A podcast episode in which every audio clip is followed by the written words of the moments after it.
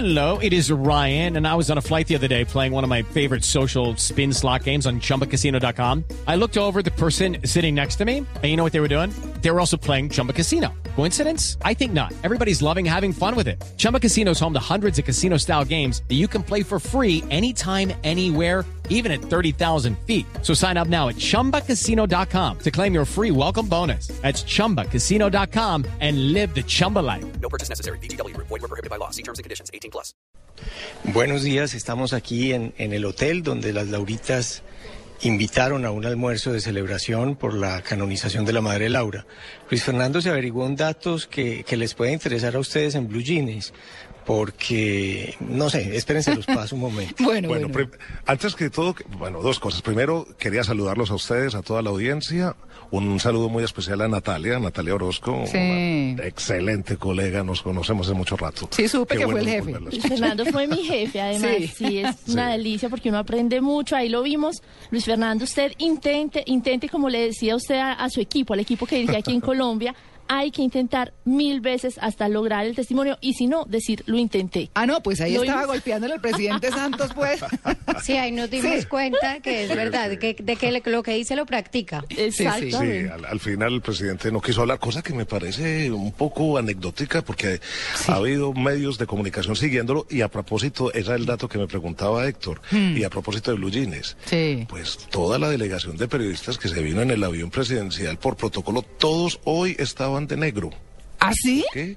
De pies a cabeza vestidos de negros, mujeres y hombres. O sea, No, los pero- únicos tres diferentes, Silvia Carrasco, Héctor Abafacio y Luis Fernando Restrepo, porque nosotros no veníamos al avión presidencial, pero todos de negro. Recibimos el ins- No recibimos el instructivo correspondiente. Ah, Silvia, Nosotros estábamos de azulito o de blue. o sea, No, ah, de eso blue, está pero bueno. perfecto. Pero yo no sé, sí, Luis pero- Fernando, si siempre eh, o si todavía les entregan a ustedes. Yo recuerdo cuando entramos con el expresidente Álvaro Uribe a saludar al Papa hace algunos años que a uno le entregan un libro con las indicaciones de cómo comportarse, cómo se tiene uno que acercar al Papa en el momento de besar el anillo. ¿Eso todavía existe o eso ha cambiado ahora con este Papa tan moderno? Pues eh, ahora con el Papa ya no se sabe porque sal- salió paseando su papamóvil pa- de un lado para el otro. Ay, Yo creo bien. que más bien el protocolo lo asumen la gente que lo va a visitar más que la persona que lo recibe. Mm. Creo yo siempre he creído así en los protocolos y muchas veces estos protocolos se vuelven eh, ya mm, eh, reglas de piedra sobre cosas que al fin y al cabo el que le importa ni siquiera le presta le presta atención. Bueno, esto se los puede contar mañana Silvia Carrasco, que es la que va a acompañar a Santos al Vaticano y probablemente a ella le van a dar indicaciones o no sobre cómo saludar al Papa Francisco. Que se vaya de ese- negro. esa tarea se la dejamos mañana a Silvia. Silvia, minifalda no. Ni minifalda ni escote. No acostumbro, no acostumbro, no te preocupes.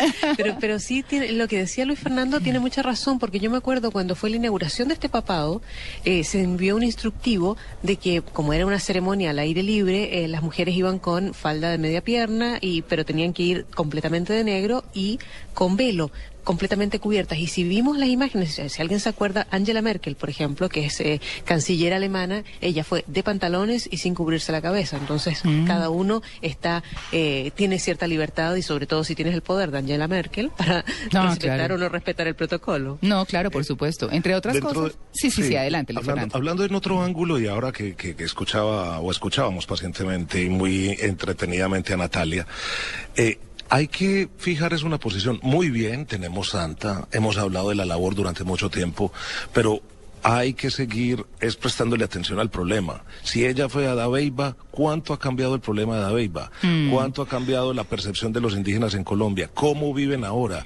Porque la última visita que tuvimos la oportunidad de hacer por allí, los los que los bohíos donde viven todas sus tradiciones están completamente marginadas y lo único que ve es esta población indígena tratando de sobrevivir muchas veces pidiendo dinero en las carreteras. Claro. Entonces que no se quede esto tan solo hablando de que la madre Laura fue sí muy bonita su labor, que ojalá se siga, pero al fin y al cabo llega el presidente, habla todo el mundo acá, mucho protocolo, pero cuáles van a ser las verdaderas medidas que se van a tomar. Claro, Sí, porque la madre Laura era maestra, era se metió en el barro con, con los indígenas y respetaba su cultura y sus costumbres, como dijo el Papa. Eh, ojalá eso fuera el verdadero ejemplo para nosotros. Y el último, pues el de la reconciliación que también señaló él y, y naturalmente el presidente Santos aprovechó para hablar del mismo. Una cosa que a mí me llama la atención, y que, que soy un poco observadora más externa de, de lo que ocurre en Colombia y que los miro, es que yo pensaba en la Madre Laura, en la Santa Laura actual, y pensaba que estrés lo que se le viene ahora con tantas peticiones, sobre todo, sobre todo, porque todas las peticiones, la gente yo le pregunto y me dicen que quieren más salud, que quieren más seguridad, que quieren paz, y son todas tareas de los hombres. ¿Por qué le cargan el trabajo a ella? Mm. Bueno, imagínense lo que va a pasar en Jericó y lo que ya está pasando, que es el pueblo de mis abuelos y de mi padre. Ah, no, Por tranquilo, también- Héctor, que ya sacaron el termo de la madre Laura, que eso ayer lo estábamos comentando, que calienta más rápido. que no- Eso sí, la creatividad paisa a flor de piel, ¿no? Va a ver- vamos a ver cómo Jericó es donde, de donde se hacen los carrieles más eh, mejor hechos de Colombia, pues seguramente saldrá también el carriel de la Madre Laura. Habrá que aprovechar. Héctor, Con doble bolsillo, con doble bolsillo. Héctor, yo, yo me preguntaba, pues los que Me dicen por conocemos... aquí que ya está el carriel de la Madre Laura. Ah, sí, imagínense. No, lo dude, pero no lo dude. Héctor, los que conocemos eh, sus libros, el libro obviamente que usted escribió eh, sobre esa relación tan hermosa con su padre, yo no sabía que ustedes lo que no tenía presente era que ustedes venían de Jericó. ¿Cómo viniendo de una zona tan religiosa, eh, su padre le enseñó el tema de la religión, la relación entre la religión y la política, tan cuestionada por algunos sectores también en la época? ¿Y cómo usted siendo de Jericó, con un padre, con unas políticas y unas eh, posiciones ante la vida y la religión tan progresistas, vive este momento de canonización. Bueno, yo lo vivo con gran respeto. En mi familia, mi eh, Jericó es un pueblo muy conservador y lo sigue siendo, y lo era muchísimo más en el siglo XIX y a principios del siglo XX. Mi abuelo fue el primer liberal de Jericó y fue excomulgado por ser liberal. Ah. Entonces, entonces ahí empezó como cierta rebeldía familiar. Eh, mi padre fue agnóstico. Y yo pues eh, recibí una educación mixta, muy católica de parte de mi mamá y, y agnóstica de parte de mi papá. Eh, estuve aquí en esta ceremonia con mucho interés, queriendo ser un testigo de lo que pasaba. Eh, me fascinó, me fascinó en el sentido humano de la palabra, porque es algo muy bien organizado, es algo que la Iglesia Católica ha venido ensayando durante milenios, lo hacen muy bien, la música es preciosa. Eso le quería preguntar, Héctor, discúlpeme que lo interrumpa. Eh, yo, Sí. eh, yo lo escuché a usted hablando desde, desde muy temprano y quisiéramos que nos describieran y nos contaran esos detalles que a veces sobre la carrera periodística, pues uno está es como más en el tema noticioso, pero esa parte de sensibilidad, de los detalles de la ceremonia, de cómo, de cómo eh, reaccionaba la gente, de qué pasaba. Cuéntenos esa parte de, de la canonización de la Madre Laura.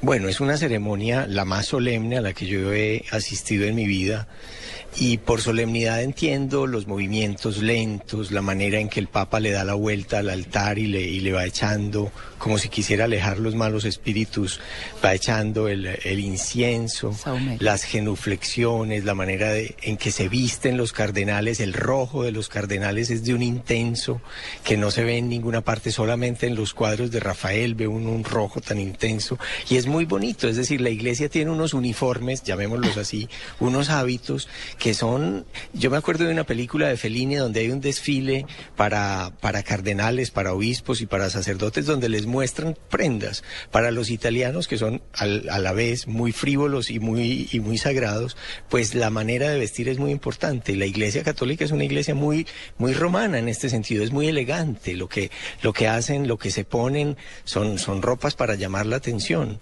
Si todavía hoy en día llaman la atención desde esa terraza donde nosotros estábamos, el movimi- los movimientos que hacen, cómo combinan los colores, cómo la música de fondo en latín sube como hacia, hacia las alturas, es una cosa muy bien organizada, es todo un espectáculo perfectamente calibrado, que para el que tiene fe, pues debe ser muy conmovedor. ¿Lo emocionó usted? Para, incluso para el que no tiene fe es algo muy bonito, es Ah. que es, es muy bonito, es muy impresionante, está muy bien hecho, es, es, es un espectáculo hermoso. ¿Se le puso la un- piel de gallina, Héctor?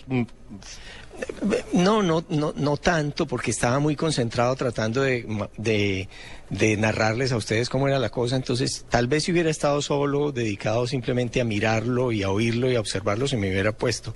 Esto, cuando uno es periodista al mismo tiempo, pues tiene como el alma partida. Oye, además les cuento a los oyentes de Blue Jean eh, y de, de- de- de Blue Radio, estamos en una posición privilegiada, estábamos en una terraza, detrás de los santos, que están enmarcando la Plaza de San Pedro, Y además de toda esa ceremonia, de todo ese protocolo, de todos esos movimientos, luego ver el fervor desde arriba, desde la terraza, cuando el Papa empezó a surcar las callecitas y cómo la gente corría de izquierda a derecha siguiéndolo, levantándole las manos, prácticamente abrazándolo. Para los que no profesamos ya una, una fe profunda, esto sí es conmovedor, al menos al eh, ver cómo sociológica y antropológicamente el ser humano va siguiendo un, un personaje, un líder, y este se tiene que profesar con todo su carisma para sus seguidores. Esto Silvia lo vio de más cerquita porque ella se bajó al barro. Yo, yo estuve entre la gente, sí, es es súper impresionante ver la cara de emoción, las lágrimas en los ojos, la- cada, cuando el Papa se acercaba. Es más, cuando el Papa hacía amago, como venía zigzagueando entre las callecitas estas que se armaron en la Plaza San Pedro, cuando la gente pensaba que venía, es que se ponían todos muy tensos, muy estirando el cuello, poniéndose en la punta de los pies para ver si venía hasta aquí. Mucha emoción, muchísimos regalos que le traían. A mí me llama la atención cuando ves que hay 20, 30 mil personas en un sitio, pensar que vas a poder llegar con ese regalo a las manos de un solo personaje me, me- me sorprende.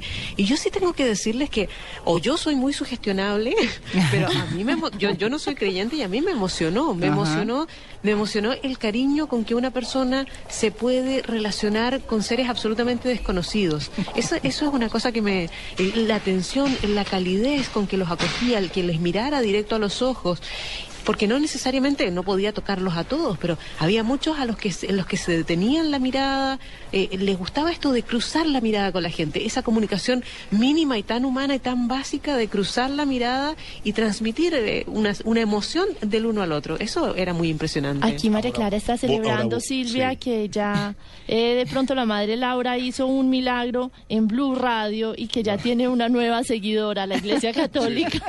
Ahora, ahora, volviendo al escepticismo clásico del periodista, que todos tenemos que seguir esa línea de ser escépticos y siempre ser escépticos, ¿cuánto de esto también hay en política de la Iglesia Católica para volver a tener un papa que se acerque a la gente y pueda volver a, con- a congregar fieles? Está cumpliendo su labor. Hay que ver si hay un golpe de timón y el Papa Francisco lo está cumpliendo a Sí, la perfección. Es a decir, cabalidad. que- Bueno, no, no por nada, la iglesia tiene más de dos mil años de historia y yo creo que ellos saben cómo reaccionar y cómo acomodarse a los tiempos y este nuevo papa pues lo está logrando. Pero dejaron de saberlo durante mucho tiempo porque Pero, pero fíjate que este, este papa lo tenían ba- bastante bien detectado porque eh, eh, es muy similar lo que hace ahora en la Plaza San Pedro y en el Vaticano, es muy similar a lo que era su desempeño en Buenos Aires. Eso les quería Él todos decir. Los domingos, él todos los domingos iba a las barriadas y hacía estas misas en las cuales antes de, eh, o sea, cuando se acercaba la gente, imagínense la mística que puede tener eso. La gente se acercaba cuando terminaba la misa y le imponía ambas manos sobre la, sobre el, sobre la cabeza. Claro. Y las dejaba ahí orando. Entonces, tiene una cosa eh, psicológica, de manejo psicológico muy importante. Claro, es está- que lo que les quería comentar es justamente eso. El Papa Francisco no está en este momento eh, cumpliendo eh, un papel eh, que le llegó con ser papa. Es un hombre que se ha desempeñado toda la vida así, que lo ha hecho así y que tal vez era lo que la iglesia había perdido. Y por eso mm, diríamos que perdió tantos feligreses y como tantos seguidores y demás. Hoy los está tratando de rescatar, como ustedes muy bien lo dicen, lo dicen, y en términos empresariales sería tener el sentido de pertenencia, ¿cierto?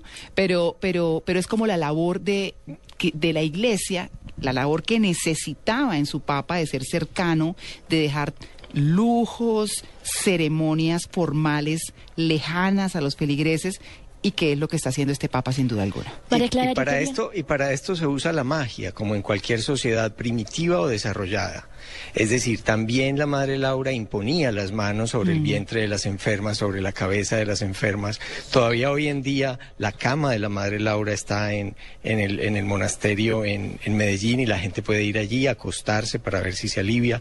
La silla de la madre Laura está en Jericó. Yo, yo me senté a ver si se me curaba una cosita que tengo. Pero- No, pero ¿cómo? Pero, es decir, hay una cosa también mágica en la religión, mágica en la mente humana, que la religión aprovecha para mantener a sus fieles pues ligados a esto. Yo lo veo con una mirada más antropológica y distante, pero también como con, con simpatía y admiración. Héctor, no- Héctor, me- yo estoy Pero- por pensar que eso- Héctor, oiga Amalia, es que estoy por pensar que Héctor va a resultar diciendo, gracias a Dios soy ateo, porque se le sentó en la silla de la madre Laura a ver si se le curaba algo, algo de fe hay por ahí. Bueno, afortunadamente yo dentro de mis apuntes voy a tener guardado aquí en el maletín Sí. las emociones de Héctor, porque fue el único Sí. que estuve con él todo el tiempo Es y, que- y- es y que pude yo palpar cada A segundo. Héctor lo he seguido en este sentido porque pues obviamente lo conocemos no creyente desde que nombraron al Papa Francisco, porque decía que le gustaba el Papa y aquí en Mañanas Blue les llamó mucho la atención. Entonces, en ese orden de ideas seguimos viendo cosas ya. Falta que, se acueste en la cama. Por eso ha sido tan interesante el cubrimiento, obviamente con Héctor Abade, con Luis Fernando, con Silvia, eh, que han tenido una aproximación muy respetuosa y lo Sí. que dice, pero también muy interesante sobre esas tantas miradas que hay sobre la religión y sobre la iglesia. Héctor decía una cosa muy interesante, hay un texto además para los oyentes que nos están escuchando que se llama El hechicero y su magia, es de Levi Strauss y cuenta cómo los milagros y todos esos eh, co- cosas inexplicables suceden en todas y cada una de las religiones y son posibles cuando la persona que se acerca a estas cosas ocultas lo cree. ¿Lo crees que es la fe? y por eso Pero, quizás- Natalia, sí.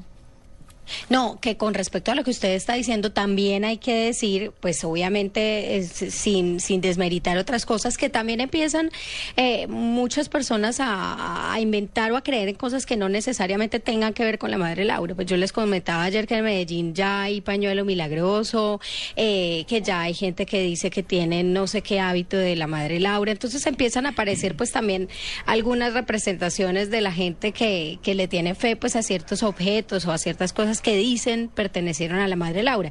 El, el pañuelo en Medellín pues es de una señora que vive también en la Comuna 13. Ella dice que el pañuelo le perteneció a la Madre Laura y que ya ha hecho milagros. Entonces empiezan a ver pues obviamente manifestaciones que, que digamos que no es preferible creer en lo que tiene eh, una persona creyente, eh, pues es preferible que crean lo que tiene relación directa con, con la Madre Laura, porque también ante todo esto empieza a crearse muchísimo misticismo y muchas historias que, que tal vez la gente se inventa. Pero Claro. ¿sabe que Amalia si no les hace daño?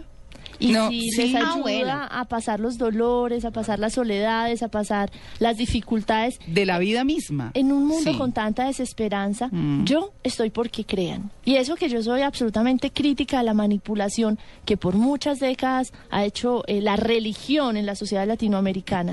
Pero Sí. con tanto dolor, si la fe ayuda a Sí. pasar la desesperanza, que creen. Creer, La dureza, claro. creer, Yo quería- Siempre es creer. Sí, creer, exacto. Es lo más importante. Creer Quería- en algo es, la, es la fe y la religión. Al fin, la fe es el agua y la religión son los ríos. Claro. Y una cosa, cuando estaban preguntando de, de- de ceremonias, tan solo un, un pequeño paréntesis, y Tito me va a entender esto. Yo sentí en algún momento la misma emoción que cuando vi mi grupo de rock favorito. Lo vi aquí, aquí en Bogotá. Así más o menos fue eh, eh, el paralelo. No, yo voy a decir una estupidez como todas las que digo. Eh, No, porque me emocioné cuando estu es que en este momento están dando el Chapulín Colorado en algún en algún canal de televisión. Ay, Tito. Me emocioné mucho cuando estuve en los estudios de Televisa viendo bien hay cosas que lo impactan a uno, hay Claro. cosas, cierto, más allá de la fe y de lo que representen es el hecho de Lo que uno le llega. estar sí, es, Sí. es el hecho de estar uno cerca de un evento tan importante. Yo también soy ateo, muy ateo, Hmm. pero por ejemplo estuve en Tierra Santa hace un par de años y, y sentí como esa, eh, saber uno todo lo que pasó en esa región, ¿cierto? Conocer uno el, el, eh, mar de Galilea, ¿cierto? El río Jordán, donde pasaron tantas cosas, ¿cierto? Eso lo emociona a uno indudablemente. No, Ni hablar, pues estar en el Vaticano, como seguramente será también estar en la Meca o estar en, en, en, en algún sitio de estos, ¿no? Claro,